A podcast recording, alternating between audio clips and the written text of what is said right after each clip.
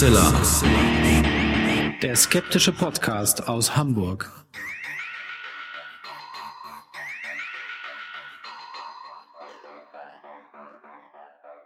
Hallo und herzlich willkommen zum 172. Mal bei Huxilla, dem skeptischen Podcast aus Hamburg. Wie immer bei mir war eine wunderbare Frau Alexa. Hallo ihr da draußen. Und ich bin der Huxmaster Alexander. Und wir steigen mal direkt wieder in unsere heutige Episode ein.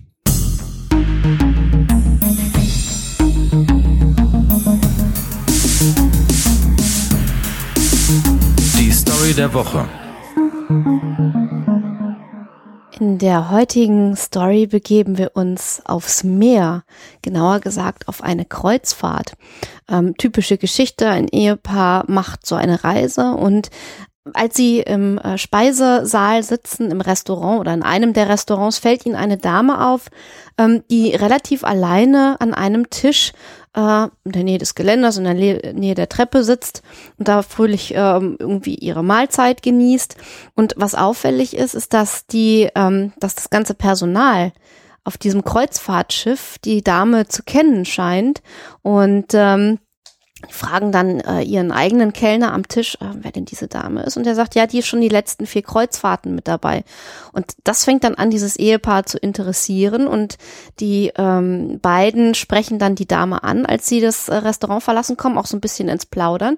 Und die Dame erzählt, dass sie äh, im Prinzip dieses Kreuzfahrtschiff als Altersheim nutzt äh, dass sie also anstatt in ein Pflegeheim zu gehen, äh, sich gesagt hat, ähm, ja, dann äh, spare ich doch ein bisschen Geld, weil wenn ich so einen so einen Seniorentarif und so einen ja Langzeitbucher äh, bekomme, dann ähm, habe ich immer noch ein paar hundert ähm, Dollar in dem Fall übrig und ähm, kann mir dann noch ein bisschen mehr leisten, Trinkgelder geben etc. Das Essen ist besser, ich sehe fremde Länder, sehe immer neue Leute und generell ist das besser als in einem Altenheim zu sitzen.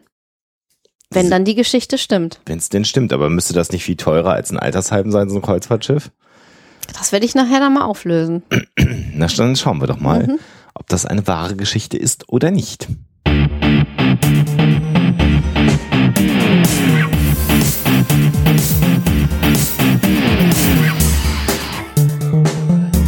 Thema der Woche.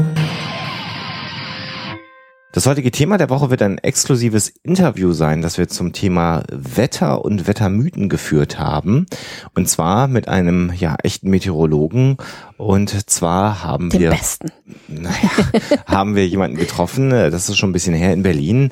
Alexa, wen haben wir getroffen? Wir haben Jörg Kachelmann getroffen in Berlin und ähm, haben da ein Interview vor Ort aufgezeichnet ähm, und äh, haben mit ihm ein bisschen darüber geplaudert, warum das mit dem Wetter eigentlich auch so ein bisschen bisschen schwierig ist manchmal, weil die Menschen ähm, viel öfter Dinge verlangen von Wetterberichten, ähm, die diese gar nicht leisten können. Ähm, Genau. Und derlei Dinge mehr. Ja, wir, wir wollten nämlich mal wissen, wie weit im Voraus kann man denn das Wetter wirklich vernünftig vorhersagen und ähm, was ist dran an Bauernregeln, was ist dran am 100-jährigen Kalender, also all solche Fragen, die man immer wieder stellt und die im Kontext von Wettervorhersage ja immer wieder auch ins Feld geführt werden, haben wir mit Jörg Kachelmann äh, diskutiert. Der eine oder andere wird jetzt sagen, hä, das war doch auch eine Folge von diesem komischen Huxilla TV. Das ist richtig, wir haben das Interview sozusagen für euch jetzt kostenfrei zur Verfügung hier im Podcast. Ähm, das ist das Interview aus der Huxler TV Episode. Ähm, wir können aber jetzt schon sagen, also das ist erstmal vielen Dank ans Studio, dass wir das hier nochmal benutzen dürfen und euch zur Verfügung stellen können. Aber es wird jetzt nicht so sein, dass jedes äh, Interview und jede Episode, die wir bei Huxler TV machen, jedes Interview dann irgendwann im Podcast aufschlägt. Wir haben ja jetzt gerade in der letzten Woche eine Folge veröffentlicht bei Huxler TV, wo wir uns mit einem echten Ghost Hunter getroffen haben und das wird zum Beispiel eine Geschichte sein, die sicherlich exklusiv eine Sache von Huxilla TV bleiben wird. Aber das Thema Wetter und Wettermythen ist auch so oft gewünscht worden, dass wir uns damit mal befassen, dass wir gesagt haben, das Interview werden wir auch nochmal als Podcast äh, raushauen. Und äh, ja, da wollen wir jetzt gar nicht mehr länger vorplänkeln, sondern wir hören mal rein, was uns Herr Kachelmann zum Thema Wetter zu erzählen hat. Tonqualität gerade zum Ende hin ein bisschen schwierig, weil es dann ein Alleinunterhalter in dieser äh, Gaststätte, in der wir das Interview gegeben hat, der anfing zu spielen. Zwischendurch auch. Also wundert euch nicht über ähm, Tassengeklirr und Kaffeemaschinen und äh, sonstige Dinge. Ähm, die haben unseretwegen nicht den ganzen Laden gesperrt, sondern ganz normal ihren Betrieb aufrechterhalten. Äh, und wir hatten zwar einen etwas abgetrennten Raum, aber nicht so wirklich, also nicht meckern, wenn man da zwischendurch mal ein bisschen Lärm hört. Dafür ist das Gespräch, glaube ich, interessant genug. Und stellt euch das vor, war einfach eine, eine gute Gelegenheit und die kommt wahrscheinlich auch so schnell nicht wieder. Ja, genau. Und stellt euch vor, ihr sitzt mit uns zusammen in der Gaststätte. Aber dann hören wir jetzt erstmal rein. Ja, zu Gast bei uns bei Huxilla TV Jörg Kachelmann. Da wird jetzt der eine oder andere sagen, warum ist Jörg Kachelmann zu Gast bei Huxilla TV? Werden wir gleich aufklären. Aber zunächst als Einstiegsfrage, Herr Kachelmann. Wetter. Äh, Wann kommt man als junger Mensch dazu zu sagen, ich möchte Meteorologie machen? Ähm, Das ist ja nicht ein Berufswunsch, den viele Leute haben wahrscheinlich. Zum Glück nicht, sonst gäbe es noch mehr Konkurrenz. Das wäre auch unangenehm. Also, äh, wir hat, meine Eltern hatten kein Auto, sondern ein Schlauchboot, später Segelboot auf dem Bodensee und naja, wir waren da jedes Wochenende, von April bis Oktober und vom ersten bis zum letzten Tag in den Sommerferien. Und das war auf dem elterlichen Boot jetzt nicht immer spannend. Vor allem, wenn dann Ententeich ist, kein Wind und so. Und die spannenden Momente waren, weil wir üblicherweise aus ähm, Kostenspargründen waren wir nicht in Häfen nachts, sondern auch mal gerne vor Anker. Und wenn dann der Gewittersturm kam, war dann immer die Frage, hält der Anker, wo werden wir am anderen Ufer zerschellen, äh, was dann nie stattgefunden hat, weil irgendwann mal ging dann der Motor immer an oder so irgendwas. Aber das waren für mich halt die spannenden Momente, wenn der Gewittersturm kam. Und ich habe dann einfach dann mit der Zeit versucht herauszukriegen, als Erster die Sturmwarnung zu sehen und die Wolken und woher sie kommen. Ich habe dann auch gesehen, dass ich dann per per äh, Flugfunk dann den sogenannten Volmet, ihr habt danach gefragt, damit müssen wir jetzt etwa zehn Minuten drüber sprechen. Kein Problem. Äh, man, man bekommt dann vom Flughafen Zürich diese automatische Durchsage, jede halbe Stunde Zürich, Genf und Basel. Nachher kam noch Frankfurt, München und Stuttgart und Milano Malpensa, Milano Linate und Lugano. Das war nicht so wichtig. Aber ähm, weil das ja beim Bodensee sind, das alles westlich gelegene Orte. Das heißt, ich konnte mir da auch ein bisschen was zusammenreimen. Und so hat sich das dann entwickelt. Ich habe dann auch ein Thermometer in die Wanden gehängt und habe dann angefangen aufzuschreiben. Das ist ja etwas, was Sie unendlich, Sie können jede Stunde dann aufschreiben und den Himmel und was weiß ich.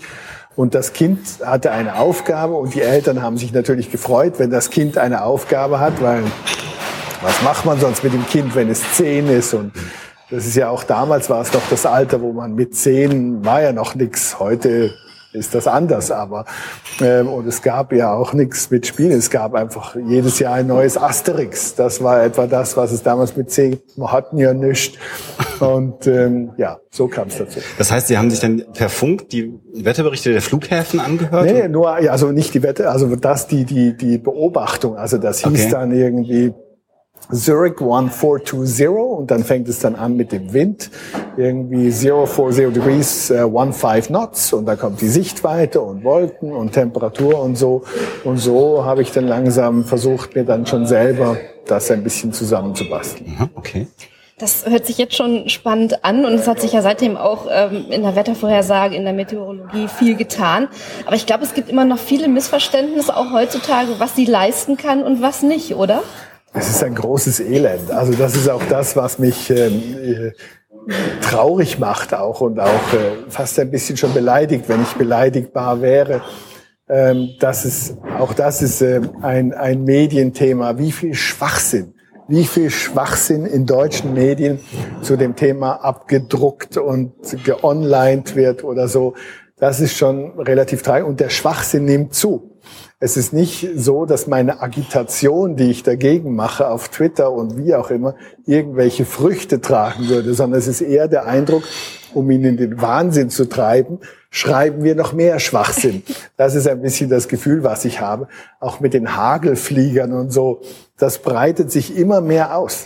Sinnlose kleine Flugzeuge, die behaupten, während auch größte Verkehrsflugzeuge über Gewitterwolken einen riesen Bogen machen müssen, kleine Wurstflugzeuge, die behaupten, ja, wir, wir fliegen in die Gewitterwolke rein und da kommt der, der alles vollkommener Schwachsinn. Wenn man nur mal mit denen mitfliegen würde, würde man sehen, wie unendlich weit weg die von allen Gewitterwolken und Hagelzellen und so weiter sind. Aber immer mehr dumme Gemeinden und dumme Menschen geben Geld dafür aus, damit einer sein fliegerisches Hobby, ich meine, es ist eine tierische Idee, oder ich habe ein teures Hobby, hm, wie kriege ich hin, dass jemand anders bezahlt, dass ich rumfliege? Das ist eine tierische Idee. Und so, ich denke mir immer, da musste man, müsste man auf sowas ähnliches kommen wie dieses Hagelfliegen-Schwachsinn eben, dass man jemand anders dafür bezahlen lässt, was man gerne tut. Und das, das ärgert schon. Und da gibt es doch viele andere Beispiele. Wie sehr hat denn die moderne Technik Meteorologie verändert? Soll heißen, was kann man vielleicht heute machen, was man vor 20, 30 Jahren nicht machen konnte? Oder ist das relativ stabil geblieben? Ne, es hat sich schon verändert natürlich, dass es diese ganzen Computervorhersagen, diese Modellvorhersagen gibt, dass man einen 15-Tage-Trend machen kann, auch wenn man eben diese Bandbreite hat. Es haben sich schon Sachen technisch verändert. Man kann weiter in die Zukunft gucken, eben, dass es einen 15-Tage-Trend gibt. Den habe ich ja dann auch beim Fernsehen dann eingeführt. Ähm, auch mit die, aber natürlich immer, manchmal stimmt schon ab dem dritten Tag ist es sinnlos. Das ist das, was viele Leute nicht verstehen. Manchmal kann man Wetter für zwei Tage vorhersagen und manchmal bis 15 einigermaßen. Aber das ist jeden Tag anders. Und alle haben dann ihre App, die bis zehn Tage irgendein Symbol macht und das wird dann immer gleichermaßen ernst genommen. Ich versuche, wie gesagt, seit Jahren und Jahrzehnten schon fast gegen alle Formen von Aberglauben äh, entgegen zu agitieren. Allerdings muss ich auch selbstkritisch sagen, mit geringem Erfolg. Also wenn dann wieder mal im Januar irgendwie der große WM-Sommer gepredigt wird, dann, dann... Es war ein bisschen spät, das war der April, aber ja. ich meine, gut, da habe ich, muss ich auch sagen, ja das große Glück, dass wirklich fast immer das Gegenteil rauskommt. Weil es ist ja, er könnte ja Glück haben. Der besagte Kollege, der diesen Stuss immer in die Welt setzt. Im April äh, kam das wieder tierische WM-Sommer, Sonne satt und kein Regen. Und ich habe ja damals getwittert, gespeichert und wir freuen uns dann im Sommer drüber. Und das ist natürlich immer ein Restrisiko weil es könnte ja mal wirklich zutreffen. Es kann mal, es wird irgendwann mal wieder, wird es einen tierischen Sommer geben. Aber die Wahrscheinlichkeit ist natürlich relativ gering. Und mit diesem Selbstbewusstsein der geringen Wahrscheinlichkeit behauptet, sage ich dann auch immer, ja, wollen wir mal gucken, ob stattfindet. Und es wird auch zweifellos wieder so sein, dass der nächste Winter wird wieder ein Schaukelwinter werden. Also Überraschung, Überraschung. Es wird manchmal warm und manchmal kalt sein, wie in jedem Winter. Aber es wird mal zwischendurch auch richtig frostig werden. Und das wird alle Jahre wieder, ich kann es nicht fassen, wird dieser Schwachsinn im Herbst abgedruckt und es wird, und es ist jedes Mal ein kalter Winter und es ist jedes Mal ein heißer Sommer, der prognostiziert wird, weil natürlich immer bei den Scharlatanen die Hoffnung immer eingebaut ist, wenn es einmal kalt wird, dann werden die Leute sagen, ja, hat er ja gesagt, es wird kalt. Dass es in jedem Winter einmal kalt wird, das geht dann leider unter. Und wenn es einmal heiß wird, so jetzt in dieser Phase, jetzt im Moment, gibt es sicher ein paar Leute, die gesagt, ja, aber hat er gesagt, da WM und Sommer. Und das ist letztendlich so, wie die Scharlatanerie funktioniert und ich bedauere das. Das ist wie bei den zwischenmenschlichen Dingen, dass man immer bei einer Wahrsagerin gesagt bekommt, ihnen wird eine Person begegnen, die eine große Rolle in ihrem Leben spielt. Das wird dann irgendwann im Leben mal zutreffen. Ich war jetzt persönlich noch nie bei einer Wahrsagerin, aber gut, jetzt bin ich vorbereitet. Das wird so sein. Ja. Ähm, Sie haben gerade gesagt, 15 Tage Trend. Mhm. Und dann haben Sie aber gesagt, naja, eigentlich kann man das Wetter manchmal so realistischerweise nur zwei Tage vorhersagen. Mhm. Vielleicht was kann man wirklich vorhersagen mit einer gewissen Sicherheit und was ist der Unterschied dann zu einem Trend, dass das auch nochmal deutlich wird? Ja, es kommt Leute, auf die gucken. Wetterlage an. Also es gibt natürlich eine tierische Hochdrucklage, kann es mal im Winter geben, wo Sie sehen, das Hoch ist in zwei Wochen immer noch da. Das geht. Dann können Sie auch sagen, auch in zwei Wochen schneit oder regnet es noch nicht. Das geht.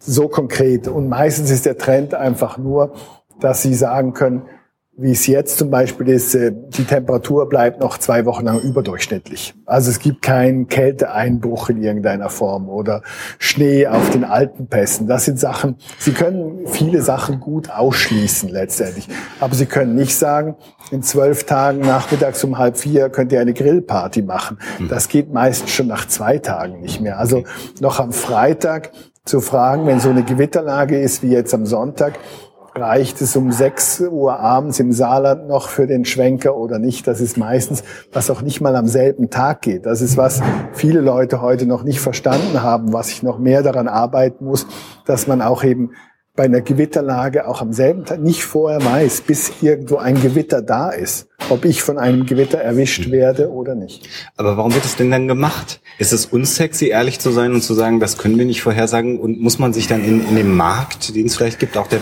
das Wetter ist ja ein Markt, muss man sich da überstürzen und immer mehr vorhersagen? Damit ich habe schon Chefredakteure gefragt, warum druckt ihr diesen Schwachsinn? Und die Standardantwort immer, die Leute interessiert's eben. Ja, damit muss ich dann leben mit der Antwort. Okay. Ja. Ein bisschen was zum Thema Wetter und Aberglaube haben wir jetzt schon gesagt. Was ist Ihnen da sonst noch begegnet? Also ich erinnere mich zum Beispiel, ich habe neulich was von Ihnen gelesen zum Thema die Deutschen und der Durchzug. Ich habe mich kaputt gelacht, das war herrlich. Also ich bin auch noch mit dem Gedanken aufgewacht, oh, Kind, pass auf, dass du nicht im Durchzug sitzt. Ähm, begegnet Ihnen sowas häufig? Na gut, da gibt es unterschiedliche Meinungen. Eine Professorin hat jetzt im Spiegel geschrieben, dass der Durchzug des Teufels ist. Sie hat mir das auch inzwischen noch begründet. Ich kann es nicht nachvollziehen, weil Durchzug ist eine andere Form von Wind. Also sie hat es dann so begründet, dass beim Durchzug nur bestimmte Körperteile erwischt werden vom Wind und nicht sozusagen das Gesamtkunstwerk vom Wind erfasst wird. Ich bin nicht sicher. Für mich ist Durchzug nach wie vor einfach Wind drin. Und äh, dieselben Leute, die von Durchzug sprechen, gehen jedes Jahr auf die Kanarischen Inseln in den Urlaub und stellen sich dort aber auch sowas von in diesen Nordostwind und sagen, jawoll, und das ist super und die angenehme Brise und so. Und zu Hause ist das dann alles ganz furchtbar.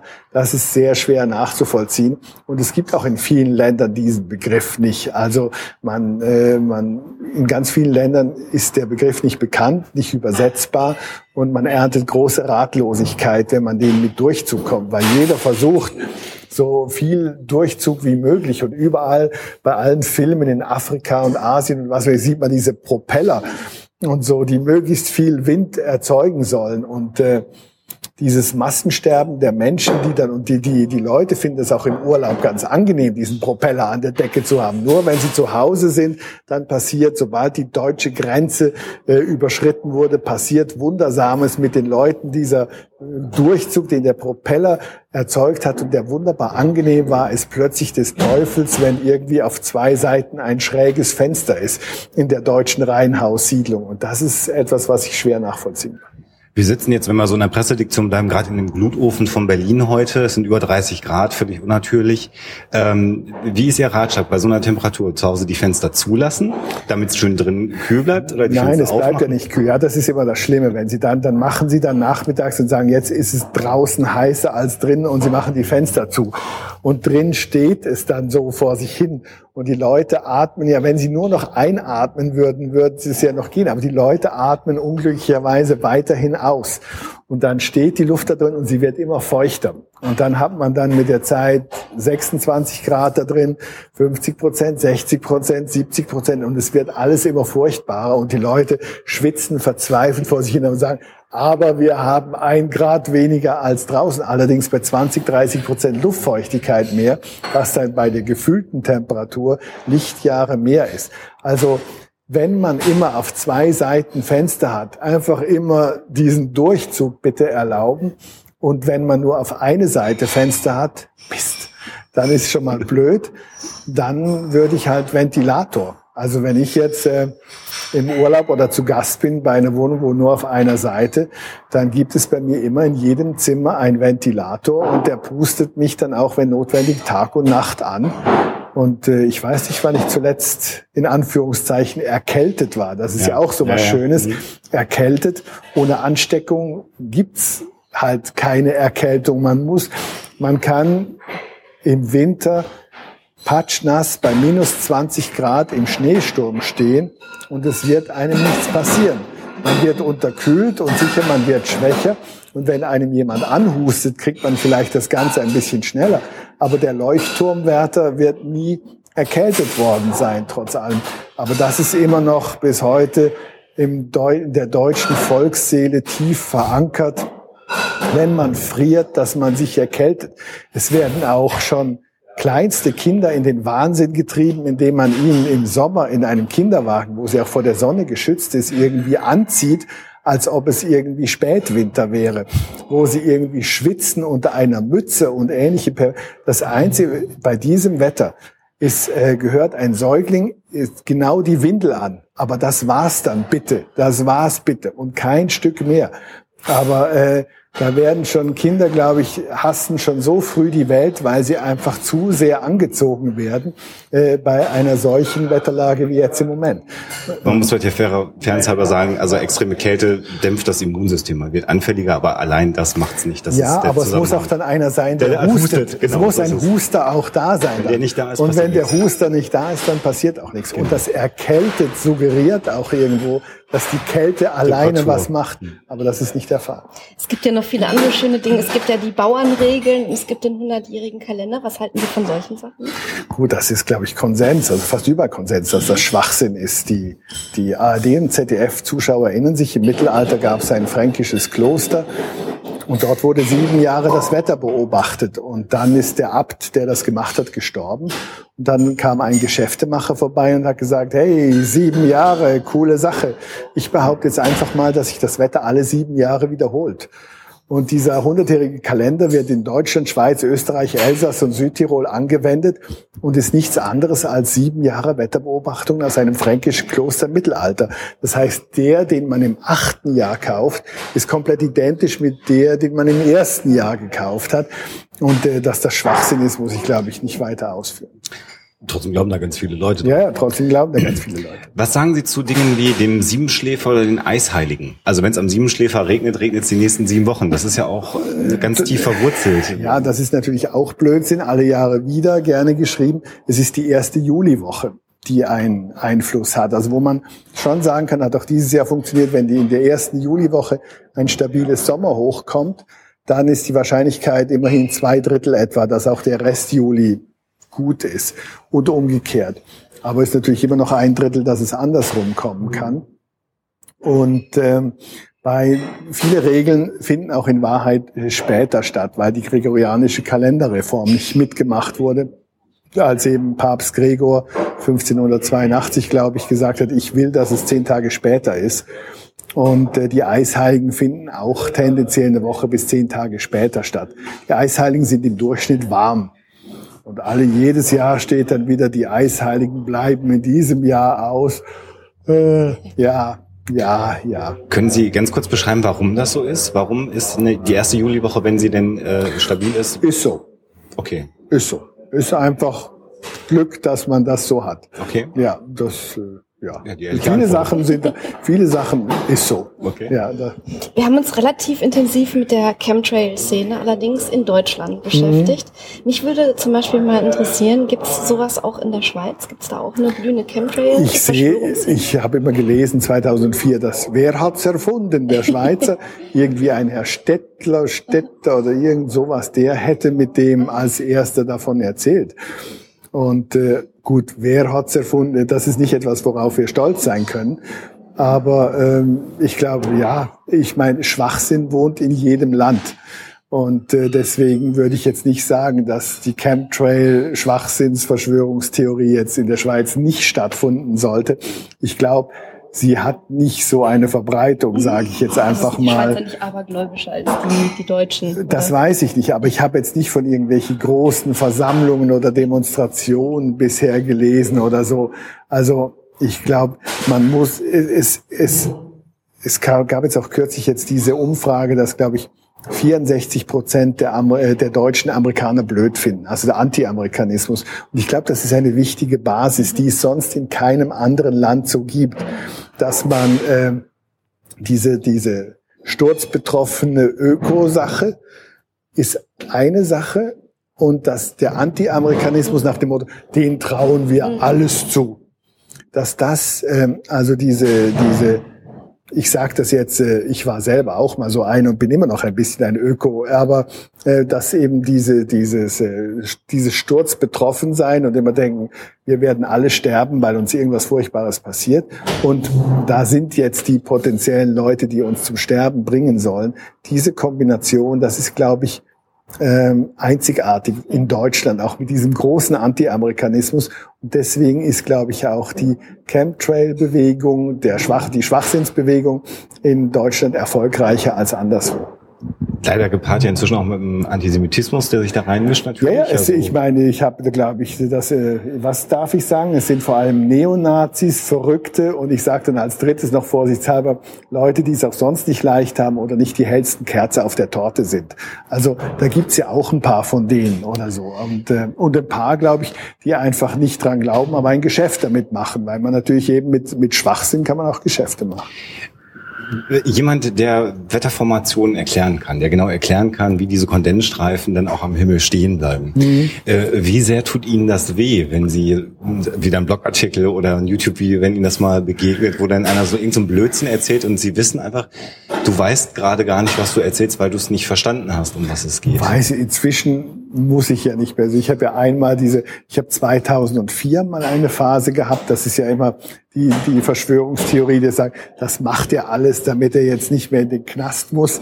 Da muss ich ja immer meine Beiträge aus dem Jahr 2004 einfach hochholen, wo ich das schon in ähnlich... Das Video habe ich gesehen, wo das einer genau den Zusammenhang, der redet jetzt nicht mehr gegen Kämpfer, ja, ja, damit in, er frei in, sein darf. In ähnlich markigen Worten auch schon gesagt habe damals. Und ähm, es ist nicht ich meine, ich nehme das nicht ernst. Es gibt halt einen Bodensatz von Wahnsinnigen und es gibt auch leider einen Bodensatz von Neonazis in, im Land. Und Neonazis und Wahnsinn zusammen gleich Chemtrails. Das ist, das ist so. Und äh, es tut mir weh um jeden, der sich von diesem Stuss irgendwie besorgen lässt. Mir tun auch vor allem die Kinder leid. Man muss sich solche Haushalte vorstellen, wo diese, ich meine, da denke ich immer Jugendamt alles ist besser, glaube ich, als diese Eltern, weil äh, da sind diese wahnsinnigen, durchgeknallten Eltern, die ihren Kindern jeden Tag Angst machen. Irgendwie, wenn wieder ein Flugzeug durchgeflogen ist, ein Kondensstreifen, dass jetzt da Gift vom Himmel regnet. Ich stelle mir vor, dass diese Kinder wahrscheinlich auch nicht mehr draußen spielen, nicht so oft, so. nicht so oft draußen spielen. Diese Eltern sind Verbrecher sage ich jetzt mal so, ähm, weil sie ihre Kinder mit dieser, mit diesem Schwachsinn, mit diesem Dreck äh, beeinflussen. Und ähm, da ist auch die Gesellschaft so gleichgültig. Das ärgert mich auch, dass ich da der einzige Wetterfuzzi bin, der da ähm, letztendlich laut genug dagegen aufsteht. Ich verbisse ein bisschen meine früheren Moderationskollegen, die auch solche Videos bitte machen sollten, weil sonst wirkt es immer so, als ob das mein persönliches Hobby ist, diesen Schwachsinn als Schwachsinn zu bezeichnen. Und äh, ich weiß natürlich auch, unter welchem Druck die sind. Ich habe jetzt äh, nach den Ereignissen von 2010 und 2011 die Freiheit, irgendwie keine Rücksicht mehr nehmen zu müssen. Aber ich kann mich noch erinnern, wenn man eben früher solche Sachen gesagt hat, dass dann die Leute vom Sender sagen, ja, auch das sind Zuschauer von uns und wir dürfen die nicht vor den Kopf stoßen. Und, äh, und der Gedanke ist mir unangenehm, dass Neonazis und Verrückte äh, letztendlich äh, Zuschauer sind und geschützt werden sollen. Und es ist wichtig deswegen aufzustehen gegen die Nazis, gegen diesen Schwachsinn, gegen diese Verschwörungstheorie, diese frei erfundene Scheiße, äh, wenn man das sagen darf. Ja. Es ist halt so. Ich kann es, man muss es ein bisschen kräftiger sagen. Äh, und auch diese lustigen Theorien, also dass wir jetzt alle bezahlt werden und so. Ich wäre nicht undankbar gewesen, eine Zeit lang ein bisschen Kohle bekommen von der neuen Weltordnung und wer das auch immer ist. Und die Bilderberger, äh, das ist. Wir warten auch auf die Zahlung. Ja, ja, ja. ja, ja wir warten eigentlich alle mal endlich darauf. Und das ist auch so, und Harp und so, wenn dann dieser wunderbare alte Cumulus undulatus an der Himmel steht, und dann war es dann Harp. Und ich bin sogar in Alaska da mal durch. Wenn ich gewusst hätte damals, dann hätte ich da noch äh, ein Foto gemacht oder so in der Nähe, wo ich da mal durchgefahren bin. Ähm, es ist, das ist schon sehr beelendend, wie viel Elend, wie viel Dummheit es auch gibt und wie viel Schwachsinn. Und äh, ich werde aber nicht müde, letztendlich das halt auch als solchen zu bezeichnen. Let letzte, letzte Frage vielleicht ja. noch. Ähm, Ihre Position, das ist, da will ich jetzt keine definitive Aussage, weil das Thema Klimawandel. Ja. Ähm, die Position ist ganz einfach. Okay. Ich, ich weiß es nicht, was passieren wird. Okay. Und ich glaube, ganz viele andere wissen es eigentlich auch nicht. Das ist eine super Antwort. Das ist alles, was ich sagen kann. Mehr, weil ich bin auch nicht der Klimafuzzi. Aber das, ich glaube, das ist die realistischste Antwort. Also zumindest der erste Teil ist ganz realistisch. Ich weiß es nicht. Aber meine Vermutung ist, dass eben ganz viele es auch nicht wissen. Okay. Okay. Herr Kachelmann, vielen Dank fürs Interview. Gerne. Ja, das war das Interview mit Jörg Kachelmann. Auch nochmal ein interessantes Statement zum Thema Chemtrails. Und wir hoffen, dass euch das auch unterhalten hat, dass ihr Herrn Kachelmann genauso unterhaltsam gefunden habt wie wir. Und ähm, ja, dass sich das dann durchaus nochmal gelohnt hat, das Interview auch ohne Bild zu hören. Und dann würde ich sagen, klären wir jetzt erstmal auf, ob die ältere Dame, von der du gesprochen hast, tatsächlich äh, ja ein Kreuzfahrtschiff als Altersheim sich ausgesucht hat. Die Auflösung.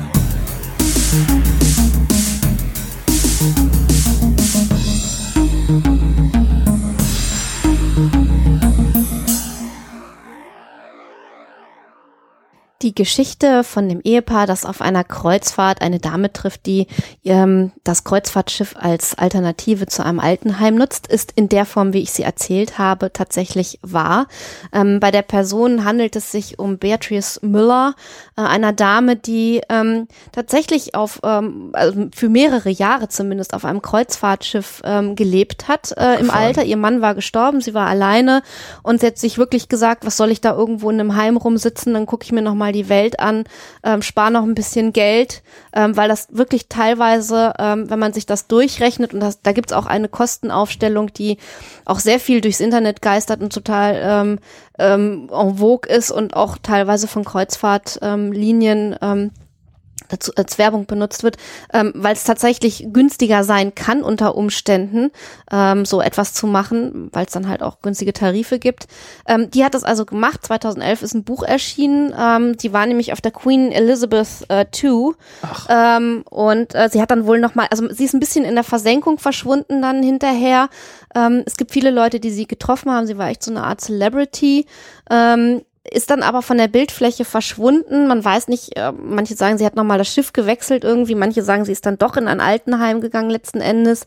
Denn man muss jetzt dazu sagen, ob das auf der anderen Seite so empfehlenswert ist das genauso zu tun, ist die Frage, weil ähm, zum Beispiel, es gibt natürlich einen Arzt an Bord, das ist klar, aber die medizinische Versorgung ist auf solchen Schiffen natürlich nicht so, wie sie in einem entsprechenden, ähm, in einer entsprechenden Einrichtung wäre.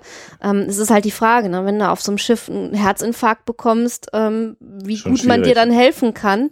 Ähm, Ja. Insofern hinkt diese Rechnung auch so ein bisschen, weil halt die pflegerische und medizinische Versorgung absolut nicht zu vergleichen ist mit einer Spezialeinrichtung. Wer fit ist, wer irgendwie auch im hohen Alter noch Bock hat auf sowas und äh, keine Bindung an Verwandte, mein Gott, warum soll der das nicht machen irgendwie für eine gewisse Zeit?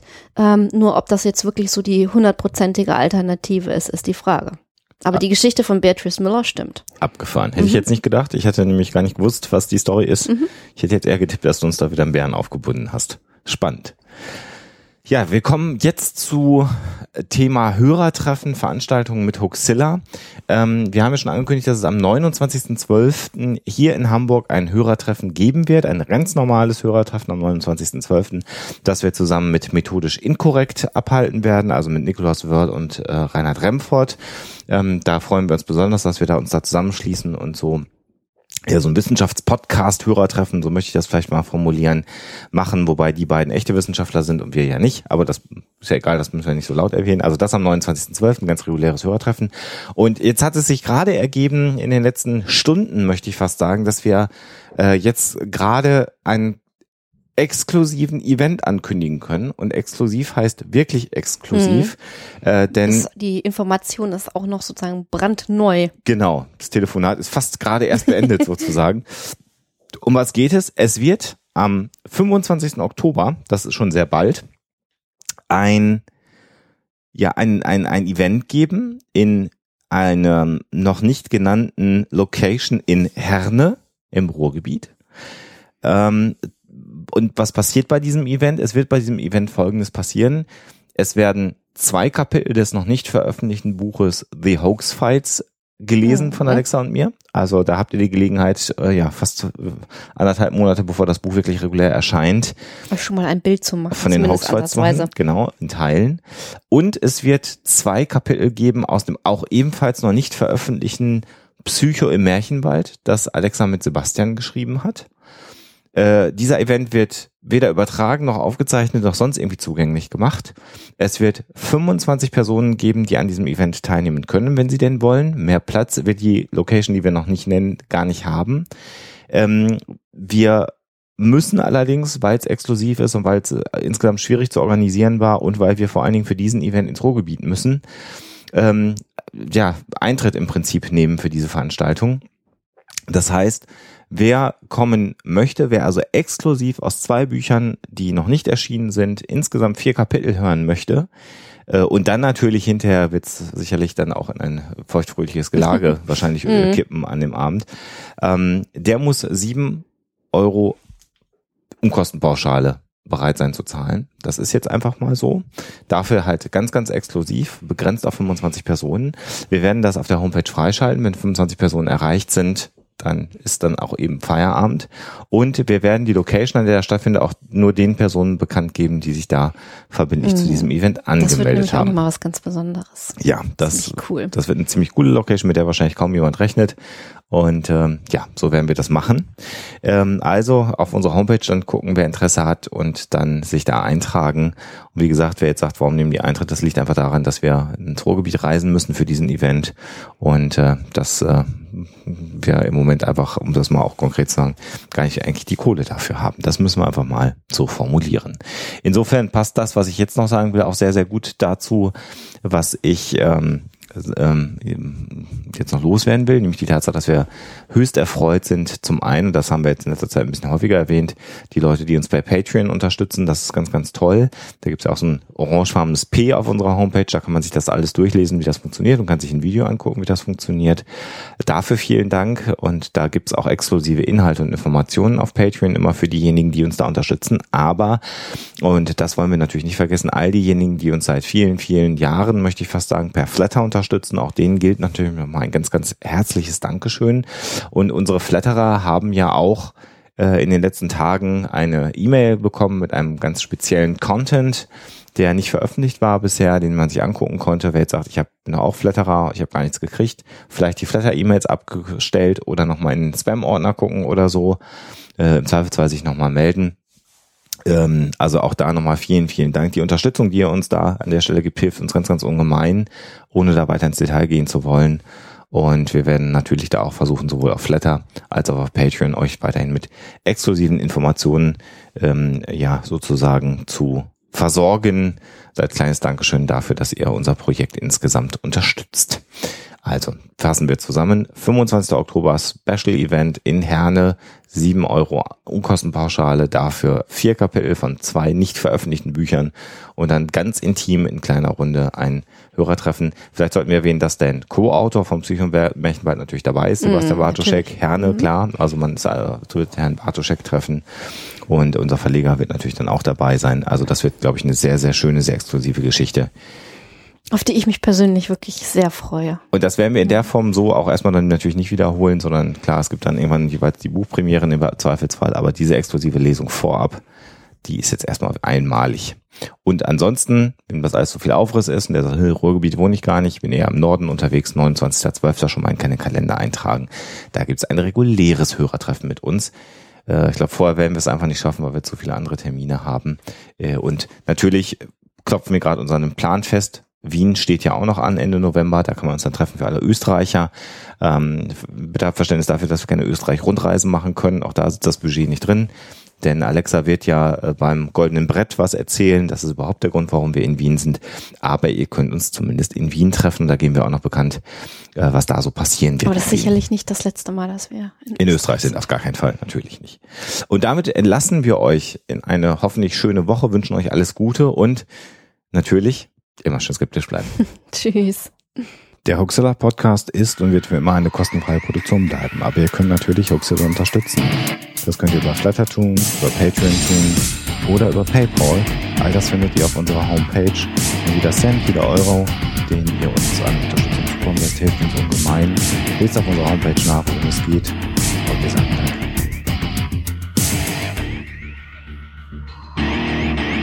Schickt Fragen, Anmerkungen oder Feedback an info@huxilla.de. Und wenn ihr mögt, dann bewertet uns doch bei iTunes oder einer der anderen Podcast-Seiten, die uns führen. Hoaxilla ist eine Record Shoe Production aus dem Jahre 2014.